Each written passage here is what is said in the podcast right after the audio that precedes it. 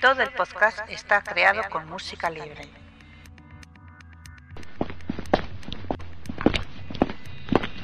Está usted entrando en una zona restringida. Por favor, identifíquese. Identificación confirmada. Ya puede acceder a toda la información sobre el mejor agente secreto. Muy buenas y bienvenidos a Archivo 007, el podcast dedicado al mundo de James Bond, con Mariano 007. Hola, ¿qué tal estás? Hola, ¿qué tal estáis? Ya estoy aquí otra vez.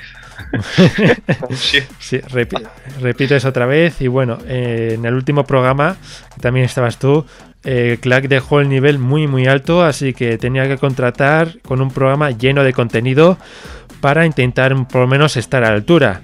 Y lo que tendremos en este programa pues será las secciones habituales. Dedicaremos el podcast a Robert Debbie, que es el villano de Licencia para Matar, uno de los mejores villanos de la saga para mí. No sé si compartes mi opinión. Sí, sí, la, comparto ahora. Cuando, cuando la vi por primera vez no le tenía mucho, mucho aprecio, pero ahora sí, con el tiempo sí le he cogido he cogido aprecio a ese villano. Bueno, también vamos a tener una entrevista a Fernando Rueda todo un experto en agencias de inteligencia que luego os contamos un poco más, el debate del mañana nunca muere, y que es la segunda película de 007 de Brosnan, y alguien de aquí ha ido a Inglaterra de vacaciones y para, también para ver la exposición de Bond y Motion, que creo que no ha sido tú, así que creo que tengo que ser yo el que ha ido ahí, ¿no? Sí, tiene que ser, tiene que ser.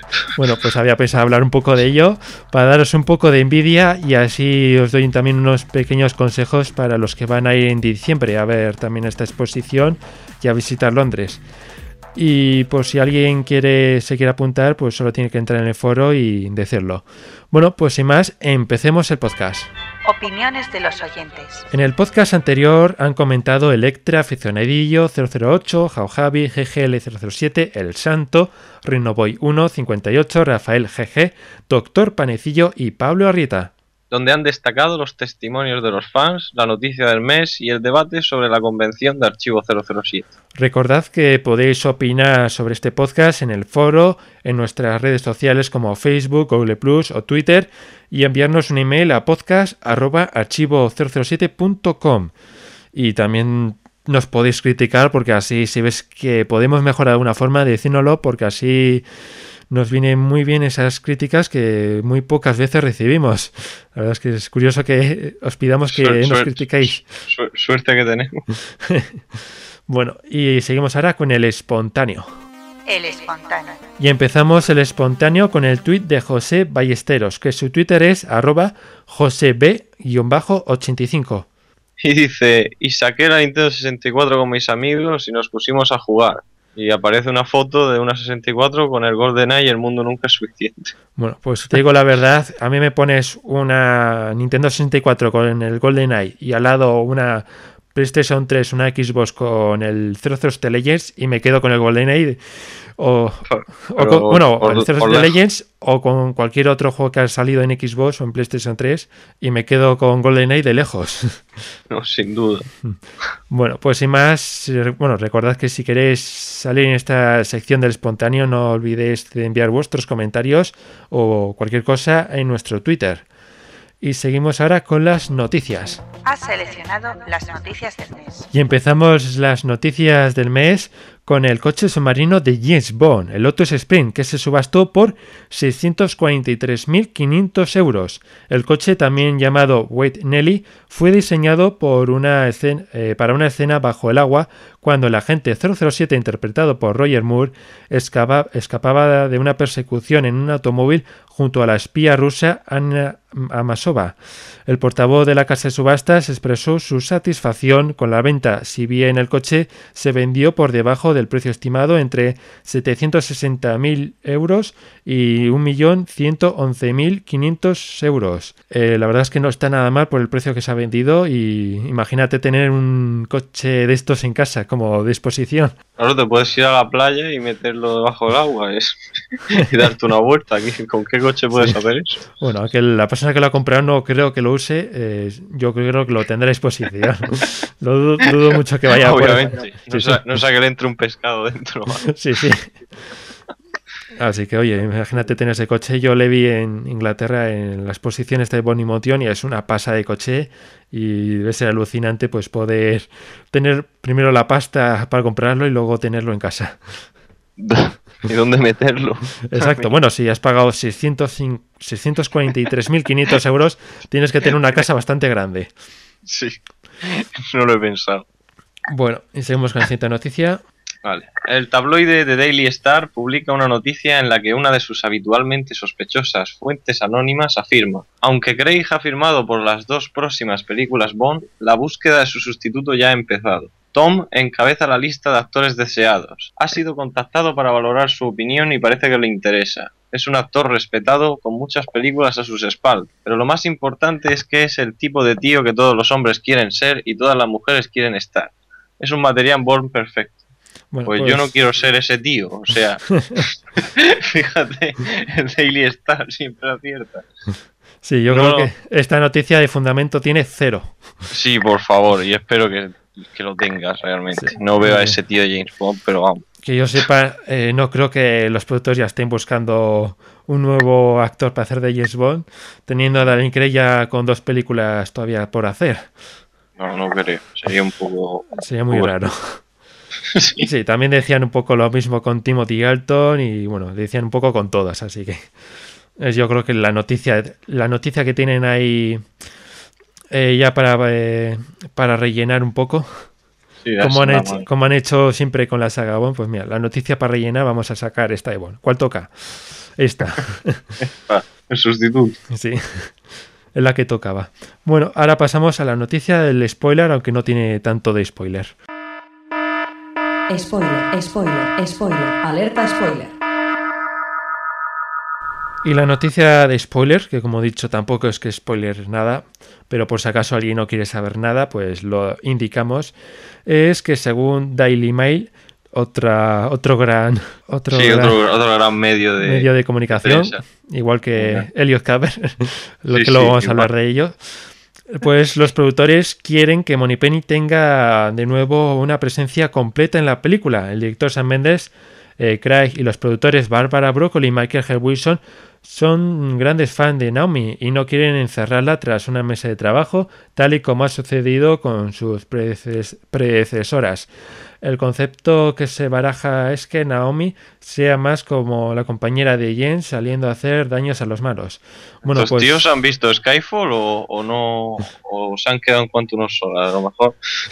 porque, bueno, Yo, creo que algo podría, eh, podría ser porque teniendo a una actriz como Naomi Harris no me terminaría extrañar que la terminen usando más que para que le dé, bueno, para recibir a Bonnie poco más. Así que yo creo que más participación que ha tenido las otras eh, yo creo que sí que va a tener. Aunque espero que no tenga tanta como tenía en Skyfall. ¿Qué opinas? Sí.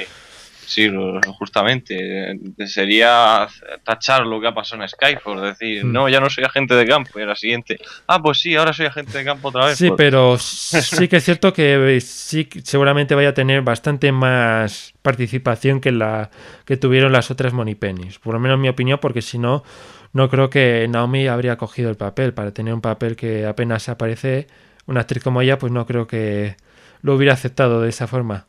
Es mi opinión, pero bueno, ya veremos lo que pasa. Puede, ser, puede ser. Bueno, pues ahora vamos a pasar con la noticia del mes. La noticia del mes. Como noticia del mes tenemos las primeras localizaciones aspirantes a BOM 24. Según una encuesta realizada por la web amiga del MI6 utilizando sus canales de social media, los fans querían que 007 viajase a Australia en su próxima aventura. Este país ha sido votado por el 48% de los seguidores, quedando Canadá en segundo lugar con un 28% de los votos y Sudáfrica en tercera posición con un 24%. Siguiendo esta noticia, Ana Botilla ha realizado una rueda de prensa para proponer a Madrid como ciudad principal para BOM 24. Archivo 007 ha podido estar en exclusiva en dicha rueda de prensa. Gello Productos James Bond saga Bárbara Verdura a Michael G. Wilson. Eh, vamos a ver, creo que ha dicho, no estoy muy seguro. eh, hola, productores de la saga de James Bond, Bárbara Broccoli, no verdura, y Michael G. Wilson. I have one city, city con C, your Google for Bond 24. Vamos a ver, madre mía. Eh, tenemos la ciudad que estáis buscando, no Google, para Bond 24. No 24, por favor. Yes no can is Madrid 2020 da in Madrid Bond 21 fe. A ver, eh, creo que ha dicho que si no pudo ser Madrid 2020, no 2020, que sí lo será, eh, que sí lo sea un Madrid Bond 2015, no 2015. Madrid is fantastic for role scan scene, scan of acción to scan romantic Eh, Madrid es fantástica para rodar escenas de acción y para escenas de románticas. Or even for a relaxing cup of café con leche in Plaza Mayor. O incluso para relajarse para tomar un café. eh, que no aguanto más, que me largo, que la den. Anda, un regalo. A ver qué es.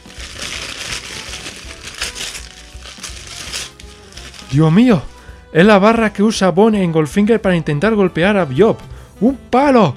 ¡Tengo un palo! ¡Me han regalado un palo! Si te sientes identificado con este individuo, tenemos la solución para ti. ¿Un psicólogo? No, mucho mejor. La web de Archivo 007, con foros, presencia en redes sociales, podcasts y mucho más. Aviso, este medicamento puede causar grave adicción. Tomar con precaución y acompañado de un adulto. No lo olvides. Entra en www.archivo007.com, la mejor web del mejor agente secreto. Y este mes tenemos como novedades en Archivo 007 eh, los vídeos que hemos subido de los últimos eventos, como charlas, los debates, los concursos que hemos realizado en, tanto en Madrid, en Santander y en otros sitios. Y por ejemplo, destacar la charla que dio Alberto López de Desmond Llewellyn, que no sé si la has visto, eh, Mariano. He visto la primera parte, pero ya me he quedado con ganas de más. No Sí, me sí. imaginaba que fuera de Llewellyn así. Sí, es que eh, es una charla muy muy interesante y por lo menos yo tuve la suerte de verla en directo y sobre todo esa os recomiendo verla. Luego también tenemos más cosas, ¿no? Sí, tenemos el podcast temático de las actrices de doblaje, que también es de Clark. Sí, es el Alberto López y recomendarle bastante, sobre todo si habéis escuchado ya el podcast anterior de actores de doblaje, que esta sería la segunda parte, que habla sobre las actrices que han doblado en la, pel- en la saga de Yes Bond más importantes y la verdad es que me ha sorprendido mucho eh, algunas actrices que han aparecido tanto en la saga. Y sin más, pues ya pasamos a la biografía de Robert Davi, que hemos, es el- como hemos dicho es el villano de Licencia para Matar, que estuvo bastante bien. Y después vamos a tener una entrevista con Fernando Rueda.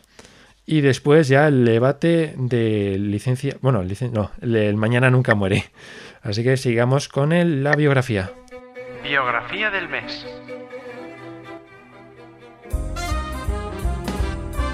Robert Davi nació en Nueva York, es hijo de Sal Davi y María Rulló. Su madre es italoamericana y su padre es del sur de Italia. Por este motivo habló italiano durante su niñez. Posteriormente estudió en la Universidad Católica de Hall. Tiene dos hermanas, Yvonne, ya fallecida, y Michelle. Se graduó en la Universidad Hofstra, igual que Christopher Walker. Hizo su debut en el cine en Contrato sobre Cherry Street, en el que compartió pantalla con Frank Sinatra. Desde entonces ha seguido trabajando con grandes nombres de Hollywood, Marlon Brando, Clint Eastwood, Arnold Schwarzenegger, Benicio el Toro, James Franco, Catherine Zeta-Jones, Bruce Willis y Roberto Benigni, entre otros, y ha estado en películas como Los Goonies, Jungla Cristal, Show Grills y El Hijo de la Pantera Rosa, entre otras. Su trabajo como un terrorista palestino, Salim Ahaim, en una película de televisión le trajo buenas críticas y llamó la atención del legendario productor Albert R. Broccoli. En 1989 fue elegido para interpretar a Frank Sánchez en Licencia para Matar. Casualmente coincide con el agente de color de la DEA, ya que también aparecen juntos como agentes del FBI en La Jungla de Cristal. En 2007 hizo su debut como director con The Ducks, una parábola de hoy sobre cómo la actual crisis económica está afectando al hombre común. La película fue invitada al Festival de Cine de Comedia de Monte Carlo, donde recibió los premios de al mejor director Nobel y mejor guion. Aparte de actor y director, también es cantante. Incluso ya en la escuela secundaria Debbie recibió elogios por su forma de cantar, siendo galardonado con el primer lugar en la prestigiosa Asociación de Nueva York en la Escuela de Música. Originalmente se formó como cantante de ópera hasta que se dañó la voz. Con una orquesta de 30 piezas grabó su primer álbum en el famoso Capitolio de Hollywood, donde Frank Sinatra grabó en muchas ocasiones. El álbum David Sin Sinatra On the Road to Romance fue publicado el 24 de octubre de 2011. Divi es un conservador y ha sido invitado a comentar en numerosos programas políticos y apoyó a John McCain durante su campaña presidencial. También es un devoto católico y tiene cinco hijos. Le dedicamos este podcast por el gran papel que hizo como Frank Sánchez.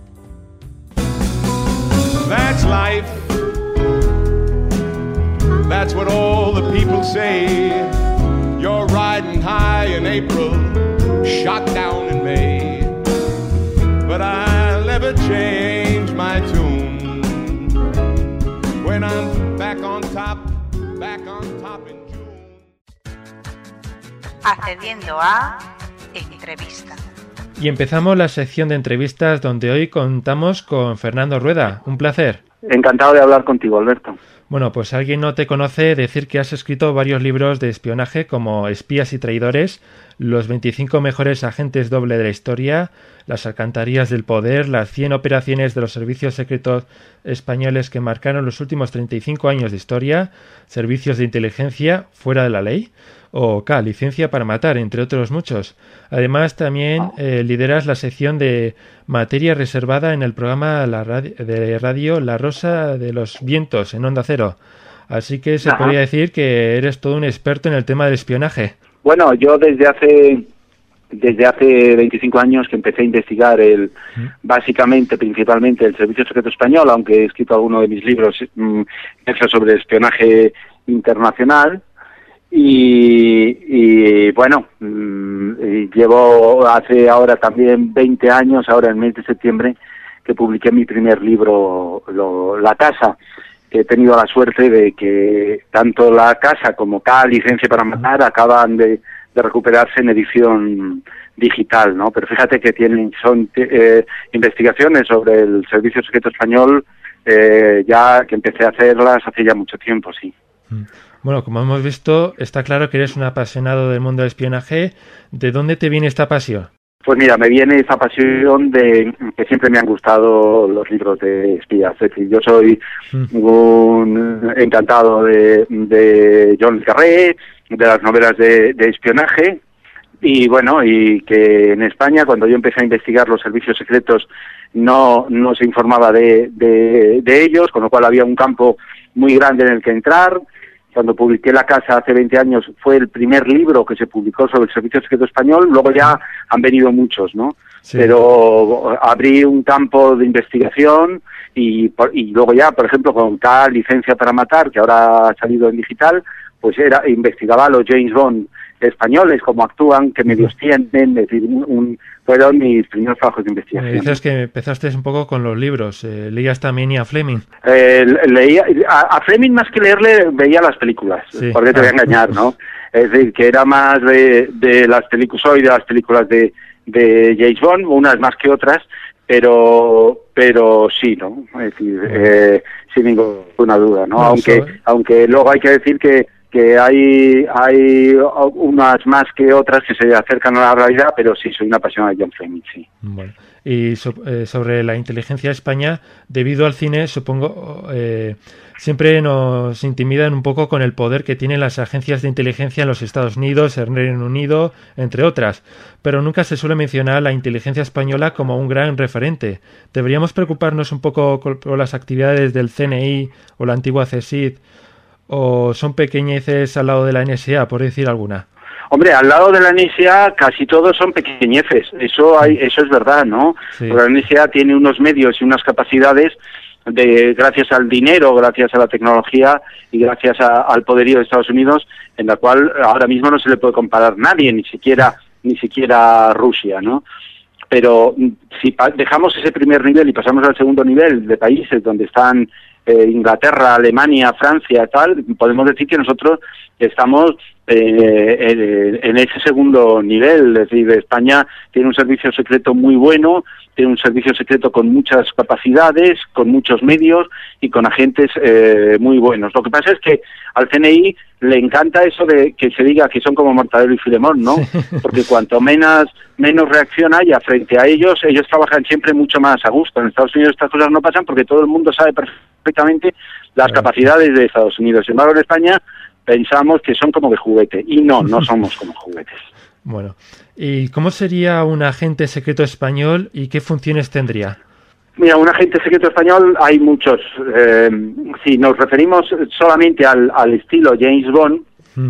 eh, pues entonces podemos decir que son agentes muy buenos y que tienen una eh, larguísima preparación. La mayor parte de ellos una parte considerable tienen una preparación previa, como pasa también en otros países como Estados Unidos, es decir, eh, o Inglaterra, es decir, es gente que ha trabajado en unidades especiales de las Fuerzas Armadas eh, o, en el caso español, de la Guardia Civil, es decir, muchos han estado desarrollando su trabajo en el País Vasco, por ejemplo, en, la lucha contra ETA, y entonces ya vienen con una formación. Luego se les da una formación específica de varios meses, una formación muy dura, y luego salen a la calle con unos medios tecnológicos muy potentes.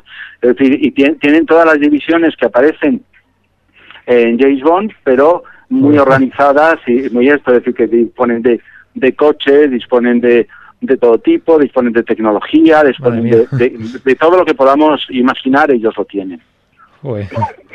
Bueno, en el espionaje actual, eh, ¿crees que es más cibernético o es más de campo a lo Yes Vamos, eh, a ver, em, desde hace ya eh, muchos años, mm.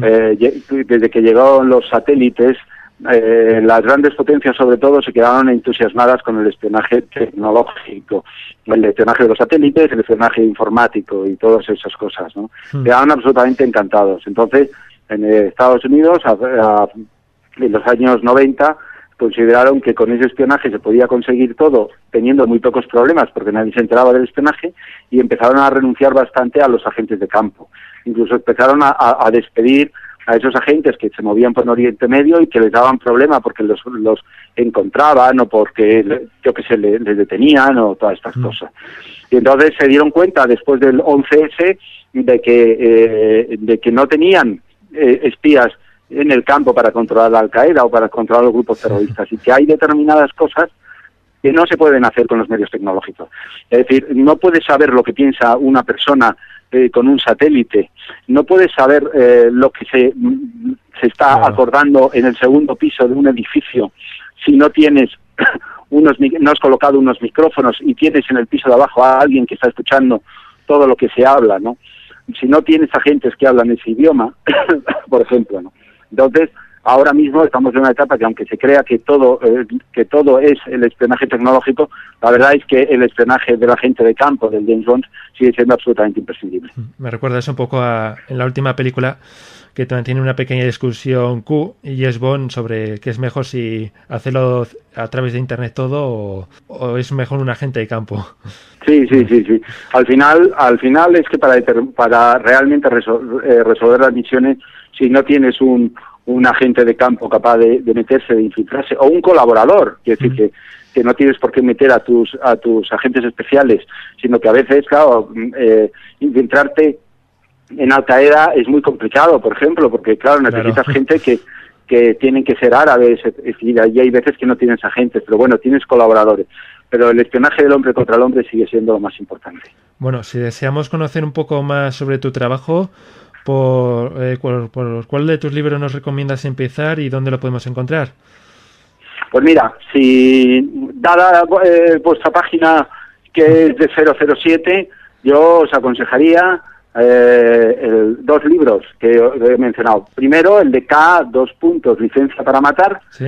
que es sobre los agentes, los James Bonds españoles, que están en, en las principales en las principales páginas en Amazon eh, digitales están eh, ahí, ¿no?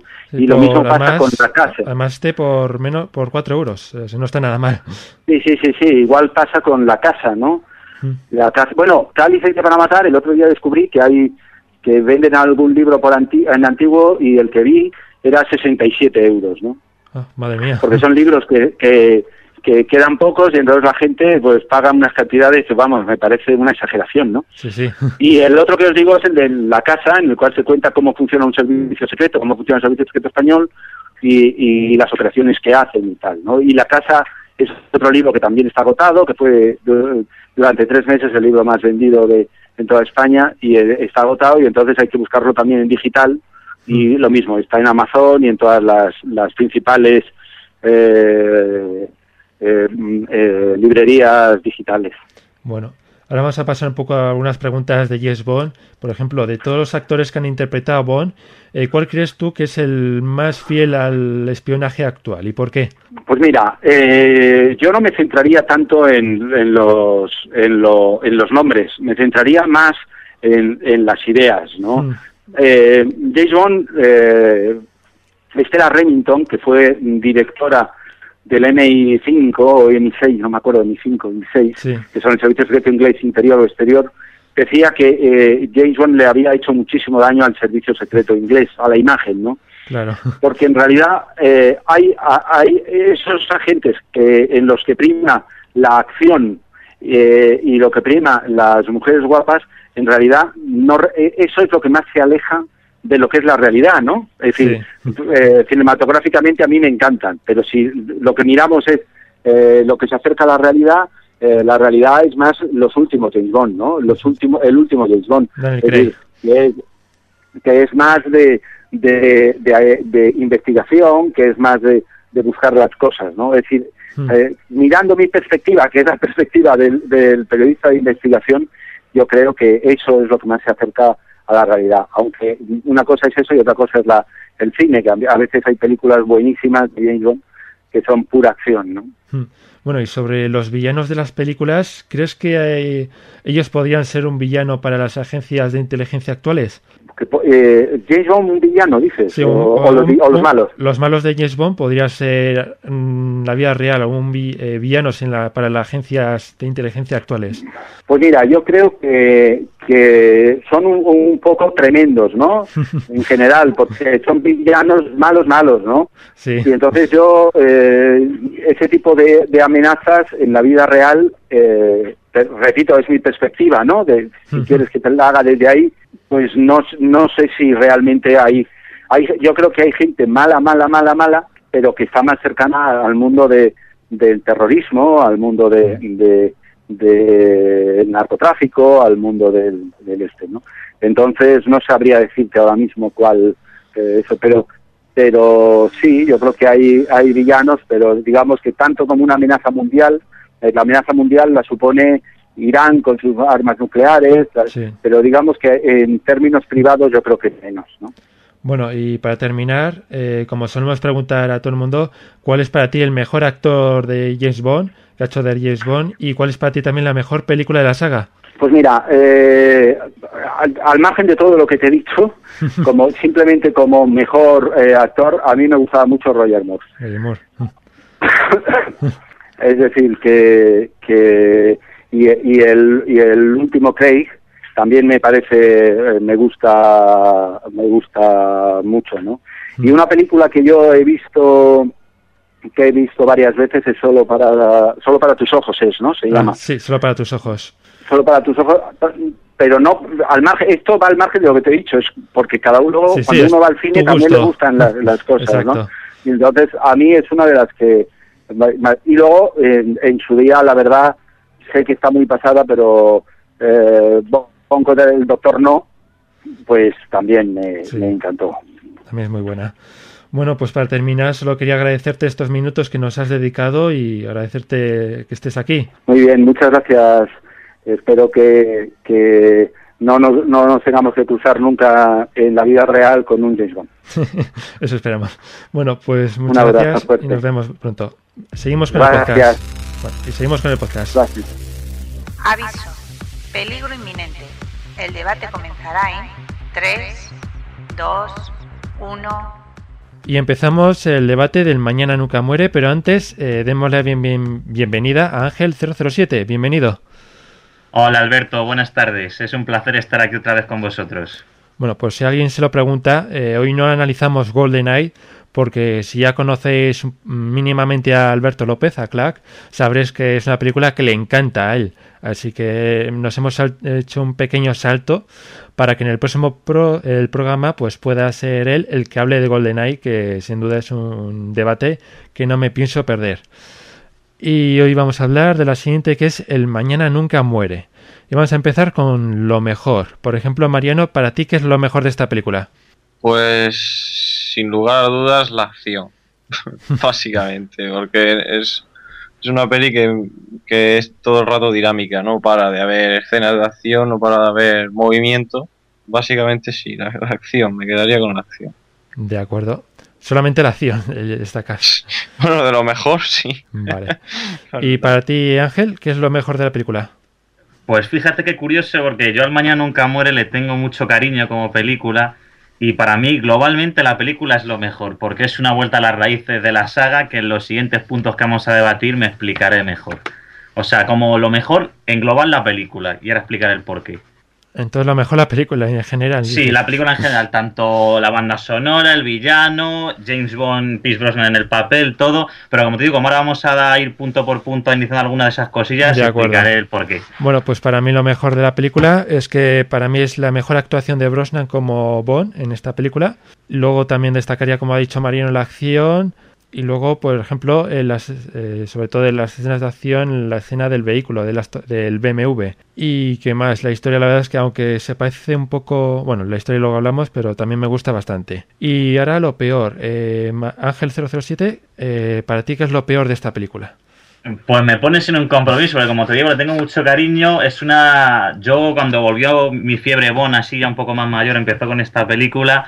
Y no sé decirte lo peor. Lo peor, el videojuego que sacaron de ella, porque la película, la película me gusta mucho. Sí. Y Mariano, para ti, ¿qué es lo peor de esta película? Pues también me cuesta coger algo que sea lo peor, pero me diría que la, la chica Bond no me agrada mucho, aunque No. la- en las escenas de acción Michelle Yeoh sí, sí se desenvuelva muy bien. Como chica Bond no me, no me convence mucho, la verdad. Bueno, ¿Puedo, para- ¿Puedo aportar algo, Alberto? bueno, luego vamos a hablar de la chica Bona, así que... ah, vale, vale, Vale, fantástico. vale. Eh, para mí lo peor, decir que es eh, el punto final de la película, justamente cuando ya van a entrar en el barco, eh, para mí ya decae un poco la película, como que no está, es el final a la altura del resto de la película. O por lo menos, no sé, es mi impresión. Siempre que la he visto, es llegar a ese punto y es como si la película decayera bastante. Yo no estoy de acuerdo. No, No. Para mí tiene un final muy climático con el Sí, beso en el sea, agua no, y todas esas no digo que esté mal, pero eh, comparado con el resto de la película, yo creo que es como decae un poco la acción, no sé. Lo veo un poco.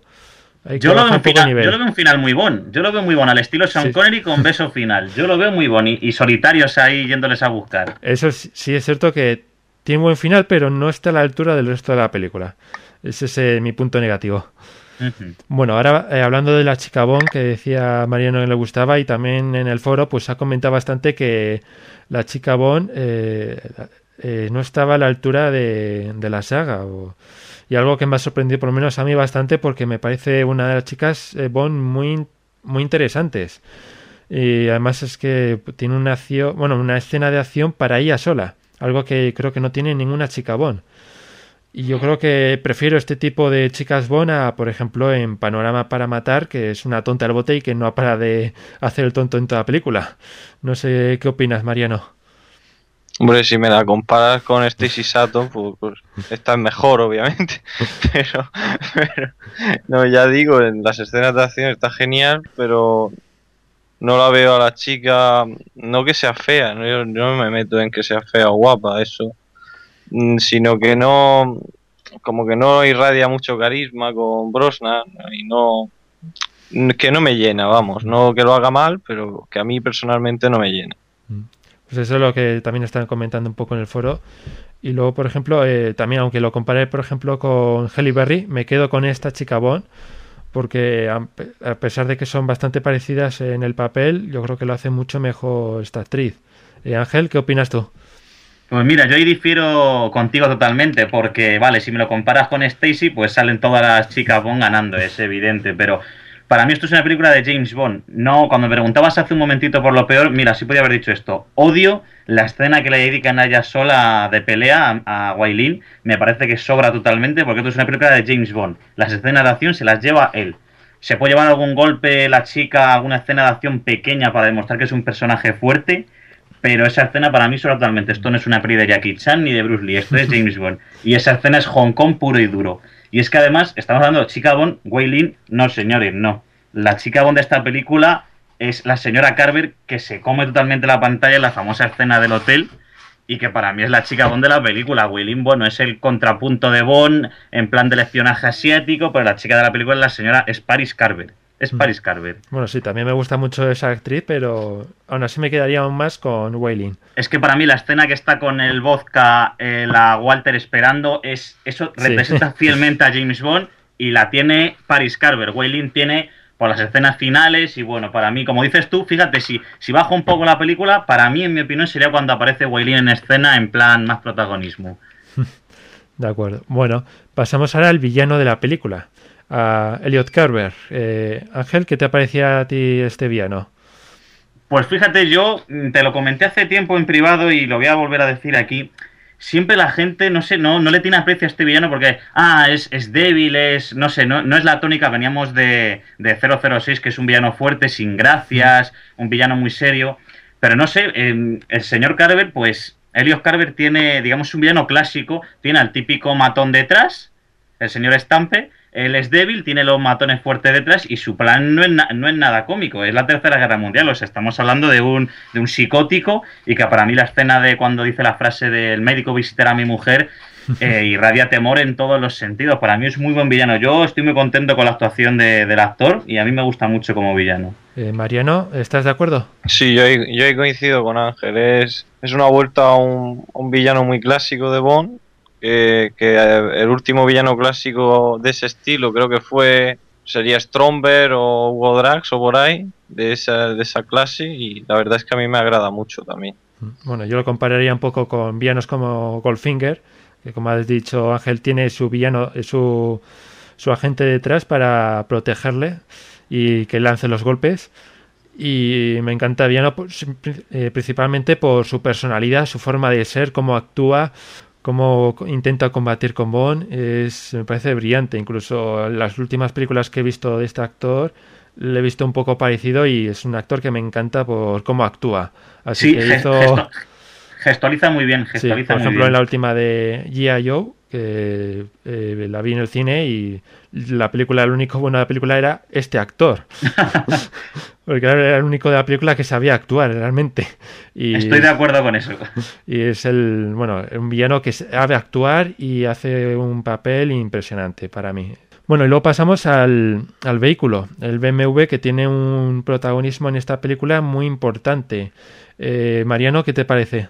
Yo, eh, yo siempre hay una política por ahí de, que James Bond no debería llevar BMW o no debería llevar Lotus, que siempre debería llevar Aston Martin. Hmm.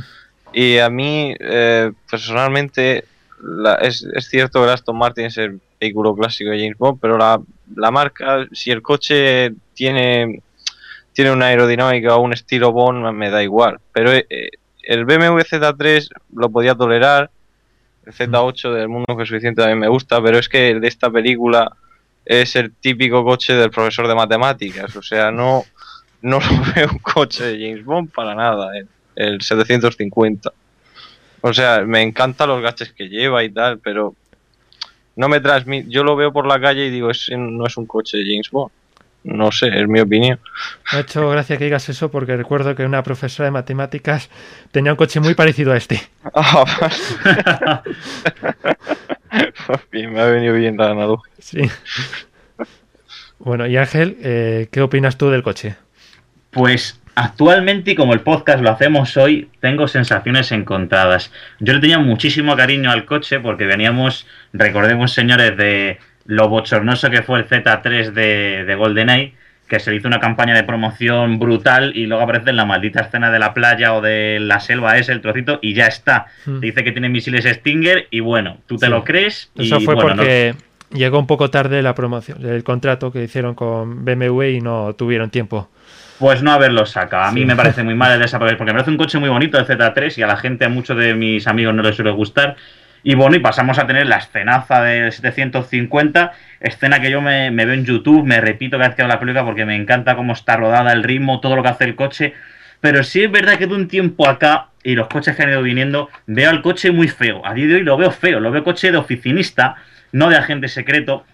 Lo veo un coche elegante para la época, sí, pero es que luego viendo otras gamas de BMW, yo que conozco un poco la marca, es un coche bastante feo, no sé, tiene una línea muy cuadriculada y estéticamente es feo. Todos esos gaches hay que meterlos a nuevos modelos de Bond porque la verdad es que da mucho juego, es una escena muy divertida y que a la gente que yo he preguntado le encanta. La gente siempre se acuerda de, ay, que tiraba esas cosas que pinchaba las ruedas, que se hinchaban otra vez, que no sé qué. Pero el coche estéticamente es feo. Estéticamente feo, en la película muy bien, podríamos decir como, como conclusión final. Bueno, pues aquí disiento con vosotros dos porque es un coche que me encanta y porque además encaja con el, el, el momento el- para lo que necesita Bond. Por ejemplo, eh, Bond hace de un banquero. No tiene ningún sentido que un banquero coja y vaya con un Aston Martin que diga a Carver, pero tú dónde sacas el dinero? y no te pago tanto. No es banquero, no, no, no ha dicho que sea secretario. Eh, yo, yo creo que le ve Ba- Carver dice, yo no te pago tanto para que te compres un coche así. Así que yo veo que está bien que lleve un BMW, pues se ve un coche que es asequible para el puesto que se supone que va a tener en, en el periódico Tomorrow. Así que yo Sí, lo bueno, veo bastante bien porque se supone que está ahí para disimular, para investigar y no llamar mucho la atención. A que, bueno, al final luego no lo consigue, pero... Pero- Hombre, a lo mejor también es, es subjetivo, porque yo ya te digo, en mi tiempo, cuando vi la película, para mí queda muy bien estéticamente en pantalla. Cuando llega a la fiesta de Carver, para mí el coche no desentona para nada con, con el glamour que hay. A lo mejor es, pues bueno, los gustos que vamos cogiendo cada uno Mm. y tiras más o menos. Pero sí me gusta mucho esa, ese matiz que dices tú, esa opinión de que es para disimular. Sí, sí, estaría bastante de acuerdo con eso, sí. Sí. Bueno, esa es mi opinión y bueno. Y pasamos ahora a la historia de la película, que se ha criticado mucho porque se parecen, por ejemplo, mucho a Solo se vive dos veces. Algo también se ha criticado en el foro últimamente. Y Mariano, eh, ¿qué opinas tú? Pues bueno, sí, la, la historia es que sí es verdad. Ahí, ahí sí que no puedo defenderla porque sí es cierto que se parece a muchas otras. Se parece a Solo se vive dos veces. Tiene un aire a, a la espía que me amó con el tema del, del barco al final. Hmm. Sí, eh, no sé, es, es el punto flojo, digamos, de la cinta. De que, pero no, no que sea mala la historia, sino que se parezca demasiado a anteriores. Pero yo creo que no, no desentona mucho porque la, la peli está muy bien hecha y muy bien realizada y no, no te paras a fijarte. Es que esto ya lo he visto en solo dos veces, lo he visto. Mm, exacto. Tampoco me apasiona, pero no sé, no, no se le puede achacar. Si no, si le achacáramos que esta se parece a solo se vio dos veces, la mayoría de pelis de la saga se parecen a otra en concreto, o sea, se van copiando entre ellas, así que sería ridículo matizarlo aquí, en mi opinión. Y Ángel, ¿qué opinas tú? Para mí la historia no es nada mala. Es que a mí es la excusa de se parece a solo se vive dos veces. Bueno, el guion de solo se vive dos veces, de la espía que mamó, para mí son guiones de espionaje, que es de lo que trata James Bond. Y lo único que estamos haciendo aquí es adaptar una historia de espionaje, vuelvo a mencionar y recalco, a la actualidad, con el mundo de las noticias, con China, que es un país, digamos, problemático, con lo del tratado de extradición y todas esas cosas. Para mí es un guion muy bueno, trata temas de actualidad y, no- nos regala escenas como la de M con los señores del Estado, con los militares. Eh, Para mí el guion es muy bueno, porque si nos ponemos a decir se parece a tal, cogemos Muere otro día y podemos hacer a la película un destrozo. Entonces para mí el guion es bastante bueno. A mí me gusta mucho, la verdad. Pues sí, coincido con vosotros, que también me gusta bastante este guion, porque a pesar de que decían que se parecía mucho a, por ejemplo, a Solo seis dos veces, yo es que hasta que no me lo dejé, lo, leí en, algún foro, es que no me, ni me había dado cuenta, porque yo la, vi y pues, y a pesar de haber visto antes Solo seis dos veces, es que ni, me, ni se me pasó por la cabeza de que el guion era tan parecido. Luego ya cuando lo vi, digo, pues mira, pues sí, si lo comparas, pues eh, hay muchas cosas que se parecen bastante. Pero aún así, eh, no me parece que se parezca tanto como para criticarla. Y el guion me encanta sobre todo también por las frases que tiene Bond para hacer rabiar un poco al villano. Eh, que me encanta, como pensé que ver su televisión ya era suficiente tortura, o esos guiños que hace Bond me encanta. Fíjate, podríamos, podríamos haber hecho un punto sobre Bond en esta película, porque como bien dices, tiene, tiene frases y escenas memorables Brosnan aquí como, como, James Bond, ¿eh? Sí, está, yo creo que Brosnan en esta película que se sale, ya está muy confiado en el papel. Y, física, y físicamente, da el porte perfectamente. Sí, porque GoldenEye, en mi opinión, está un poco bajo de físicamente. Aquí ya se puso en forma y se nota bastante.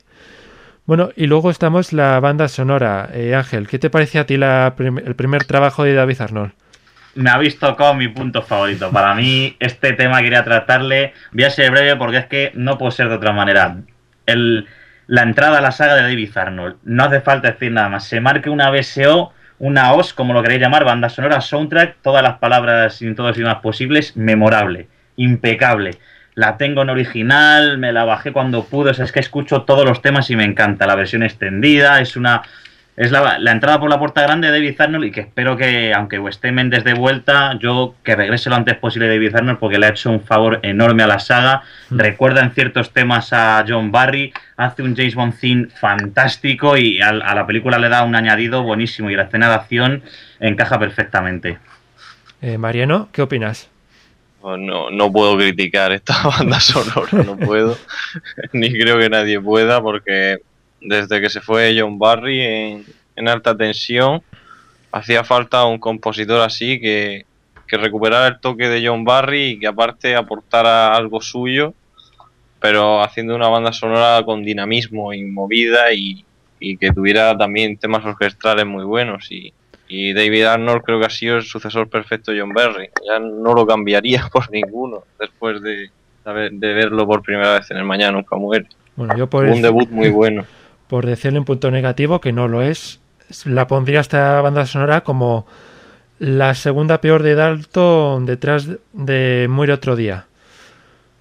¿No te gusta? O sea, no digo que no me guste, o sea, me gusta, pero es que ha, ido mejorando tanto con el mundo nunca es eficiente, Casino Royale eh, o Cuánto nos sala, que yo creo que está ahí entre las últimas. Sobre todo, ¿qué opináis? Yo, con, solo el tema de, su render en instrumental en las escenas de acción, oh, me oh. parece brutal. eso sí, en las escenas de acción. Se devora, a, para mi gusto, al tema de ser otro día se la devora. Eso sí, la escena, la escena de acción del vehículo, eh, sin duda la escena con el vehículo gana muchísimo gracias a la música, que yo me recuerdo que cuando la vi por primera vez estaba saltando por el sofá. Es que el tema de Company Car, que es todo orquestal es buenísimo. Y quizá yo lo valoro más porque como veníamos de ese mm, sonido experimental de Eric Serra en GoldenEye, que a mí me parece una auténtica basura, con todo el perdón de al que, le, al que le guste, me parece una mierda, si se puede decir. Es horrible. Es, horrible, como dice Mariano, es horrible. Pues yo la valoro muchísimo más. Bueno, y ahora vamos a pasar a la clasificación final y la opinión final, la que, ¿en qué posición la pondríais? Eh, por ejemplo, Ángel. Pues yo para mí, el Mañana Nunca Muere es el tono de madurez de Pierce Brosnan como James Bond es una película que, si no te gusta James Bond, con que te gusten las películas de acción, te vas a divertir, porque no te deja un minuto de respiro. Tiene un ritmo muy bueno, muy rápido, muy directo, las escenas de acción son creíbles, no hay mucho efecto especial, la verdad es que está, está todo bastante casero, y menos quizá el tramo final que es un poco más así como dices tú, para mí te lo vas a pasar muy bien. Le doy un 9 sobre 10. Para mí la segunda mejor de Brosnan, o la primera, depende del día que me preguntes, ya te digo que le tengo mucho cariño. Y no nada más que una muy buena película de James Bond. y Mariano, ¿qué opinión le das tú? Yo lo, que voy a decir es que tuve la suerte de que fuera esta la primera peli de James Bond que vi, porque reúne todo lo que puedes esperar de una peli de James Bond. O sea, todo. Si hubiera visto a lo mejor otra así en la tele, digamos, hubiera visto Vive y Deja Morir, a lo mejor hoy día no sería fan. Puede ser. Pero con esta, por ejemplo, que, que lo tiene todo lo de James Bond a, a enésima potencia, pues eh, caí de inmediato. O sea, me parece una peli soberbia. Y me parece la mejor de Pierce Brosnan, aunque mucha gente no coincide. Bueno, pues, Me parece la mejor. bueno, pues yo voy a clasificar esta película con una sola palabra: Octopussy. Una película que te sientas y disfrutas de principio a fin. Me gusta esa clasificación, me gusta. Es una película que comparte mucho en eso, en, en el sentido, bueno, que la te la pones a ver y es empezar con un montón de acción, con un montón de humor, porque también Brosnan en esta película tiene mucho humor y muy bien elegido y es una película que disfrutas de cabo a rabo y está llena de acción, de argumento, el argumento es muy bueno también, no sé, que se disfruta mucho, por eso eh, la pondría un poco parecido a Octopussy en ese, en ese escalón. Bueno, pues sin más ya hemos terminado de debatir el, el Mañana Nunca Muere. Eh, Ángel, muchas gracias por acompañarnos en este debate. A vosotros por invitarme. Bueno, y ahora vamos a seguir con la encuesta del mes. La Y en la encuesta de este mes hemos preguntado qué os parece el Mañana Nunca Muere. Hemos tenido un empate en la primera opción, vaya casualidad. Eh, por ejemplo, en una de las opciones eran de las 10 mejores. Siempre me ha gustado aprender nuevas lenguas. En el foro ha tenido 6 votos. En Facebook, 21 votos. En total, unos 27 votos, lo que equivale al 46%. Luego está la opción de normal, que también ha tenido en el foro 10 votos. En Facebook, 17 votos. En total, unos 27 votos. Y también, igual que el anterior, un 46% de los votos. La siguiente opción es de las peores, Madure 007, que tiene un, voto en el foro y dos en Facebook, con un total de tres. Luego tenemos un empate entre las opciones la mejor de todas, no hay mejor noticia que una mala noticia, que tiene un voto en Facebook y un total de uno. Y Cabello Blanco me recibe, que es el comodín, que también tiene otro voto en Facebook, o sea, empatarían uno y uno. Bueno, y en último lugar tenemos también la peor de todas. Hoy en día publican cualquier cosa que no ha tenido ningún voto, así con 0%. Gracias a Dios. Y bueno, en total han votado unos 59 personas. Un voto en Facebook ha, ha sido anulado porque no especificaban muy bien cuál era la opción que querían votar. Y bueno, y sin más vamos a pasar a la sección de doble cero y pasamos a la despedida. Sección doble cero. Bueno, y empezamos esta sección especial que he creado, ya que he viajado a Inglaterra, como algunos de vosotros ya sabréis, y quería contar un poco mi experiencia y así también para eh, dar algún consejo a los que van a ir en diciembre a, Londres y a, visitar también a la exposición de vehículos de James Bond en Bond Motion. Bueno, en primer lugar, eh, en Londres lo primero que hice nada más llegar fue visitar el MI6, un, edi- un edificio que creo que cualquier fan de James Bond tiene que ir a visitar una vez en su vida, hacerse una foto desde el puente, como hice yo, y que podéis ver también en mi Facebook. Y muy muy recomendable porque estar ahí parece que en cualquier momento va a saltar una lancha o va a explotar o cualquier cosa. Es muy, es muy interesante ese edificio de visitar. Después, eh, siguiendo el Támesis, pues eh, está el Big Ben y el Parlamento, el que está lleno de turistas. Imprescindible hacerse una foto delante del Big Ben. Y al lado también está la Noria, una cosa que os recomiendo visitar, cuesta un poco caro, son unas 20 libras por una vuelta, que dura unos 25 minutos. Y es muy muy recomendable porque las vistas son impresionantes. Realmente ya que vas a Londres merece la pena por lo menos una vez entrar, bueno, entrar en la Noria y ver esas vistas desde el aire porque merecen la pena. Ya digo, es caro, pero es muy muy recomendable. Luego si queréis visitar el puente levadizo o la torre de Londres, que están juntos, está bastante lejos de estos edificios del Parlamento, así que si podéis coger el autobús o el metro, lo recomiendo, porque yo fui andando y me pegué una buena paliza hasta llegar hasta ahí. Así que eso sí, no es el puente está bastante bien para hacerse fotos y la Torre de Londres pues no pude entrar para ver las joyas de la corona pero supongo que estará bastante bien. Y una cosa que me sorprendió de Londres en mi visita fue que en las tiendas estas típicas de merchandising de Londres, con un montón de cosas sobre, con la bandera de Londres y cosas así, no vi absolutamente nada de Bond. Es algo que me sorprendió. Un, un personaje como Bond que está en británico, que no aparezca así pues para comprarte algún artículo, alguna cosilla, pues me sorprendió muchísimo no encontrar absolutamente nada. Mm, eso sí, eso cambió totalmente en, en la exposición de Bonnie Motion del Museo del Motor, en la que, bueno, podéis ver las fotos que hice en mi, en mi cuenta de Facebook y destacar, por ejemplo, la lancha del mundo, mundo nunca es suficiente, que tenerla enfrente es increíble. Da ganas de subirse encima, dar unos cuantos botones y que salga Q gritando por detrás, no está lista Alberto, no está lista. Bueno, por lo demás es una exposición que si podéis ir os recomiendo porque va a salir, bueno, pues se va a acabar en enero de 2014. Así que si queréis verla, daros prisa porque merece mucho la pena. Es impresionante estar enfrente de esos vehículos. Es, bueno, esos vehículos que se han usado en las películas, tanto en Skyfall, y, por ejemplo, incluso hay un vehículo eh, submarino del Nunca digas nunca jamás, eh, alucinante. Bueno, y también eh, quería comentaros que eh, aparte de los vehículos de James Bond, también podéis ver otros vehículos de la época que están muy interesantes. Por ejemplo, hay vehículos eh, o motocicletas de la época muy muy guapas. Bueno, y luego está, como consejos quería daros que eh, cuando vayáis a Londres, eh, rezad un poco para que salga el sol. Yo cuando fui llovió un poco al principio, pero luego estuvo todo el rato nublado, pero sin llover. Así que rezad un poco para que os haga bueno.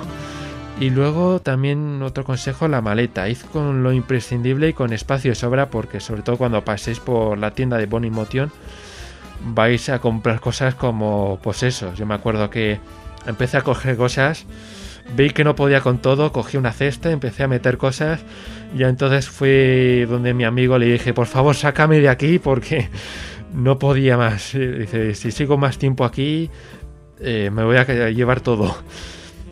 Y luego también llevad una cámara de fotos, por supuesto, y, el móvil bien cargado para no parar de hacer fotos porque os va a hacer falta. Yo recuerdo que salí, bueno, eh, fue salir de la exposición de Bonn y ver la batería en mi móvil y, estaba casi vacía.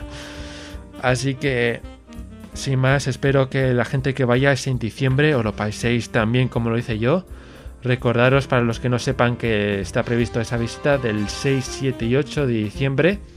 Y sí que, bueno, si queréis ir con fans de Yes Bond a, tanto a Londres como a Bonnie Botion, pues entrad en el foro de Archivo 007 y os, eh, os, podéis informar sobre esta visita que está planeada para diciembre.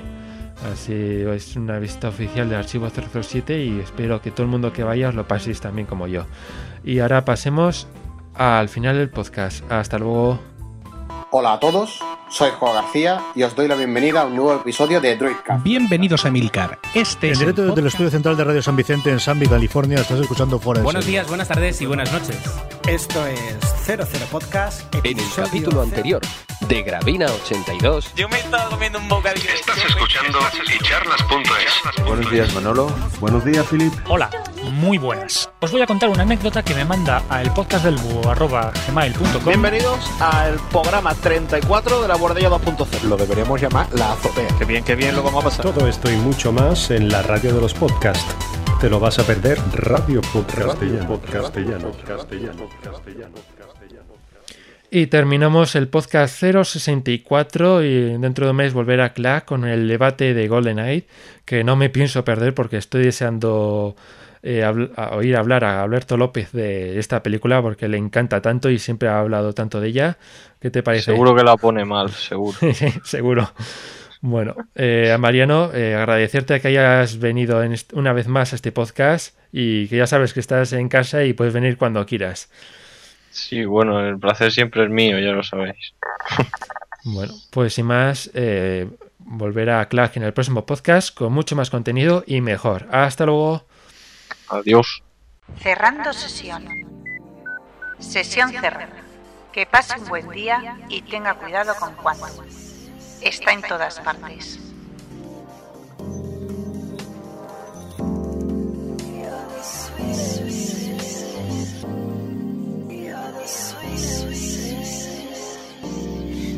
stay, stay.